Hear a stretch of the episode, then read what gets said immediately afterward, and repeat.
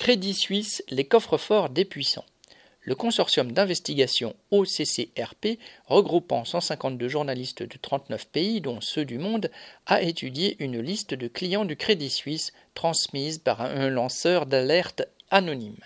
Cette kyrielle de noms a un petit air d'inventaire à l'après-vert, à la différence près qu'elle ne prête pas à sourire. On y trouve une série d'individus riches à millions, ou plutôt à dizaines de millions, et criminels, chacun dans leur style. Cela va du baron serbe de la drogue, dont les enquêteurs n'ont pu découvrir les comptes qu'une fois vidés, aux puissants serviteurs des dictateurs ou aux dictateurs eux-mêmes.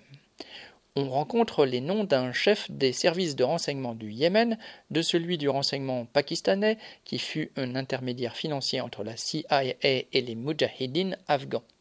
Un autre chef espion, égyptien cette fois, y a abrité les économies réalisées grâce à sa collaboration avec le gouvernement américain pour envoyer des suspects de terrorisme vers des pays connus pour leur pratique de la torture.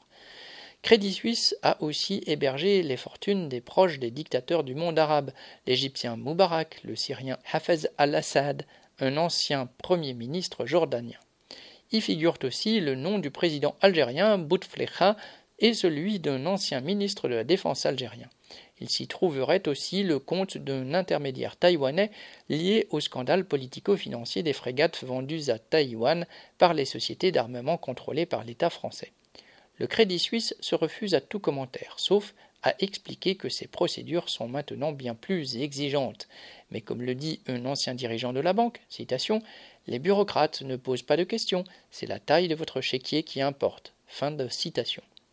Rien de très nouveau, des sommes incalculables ont transité par ces comptes, certaines y sont encore, parfois gelées, mais toutes ces richesses ont été volées au peuple, le plus souvent opprimé par ses dirigeants. Recenser les biens extorqués est une nécessité, les exproprier en est une autre. Sylvie Maréchal.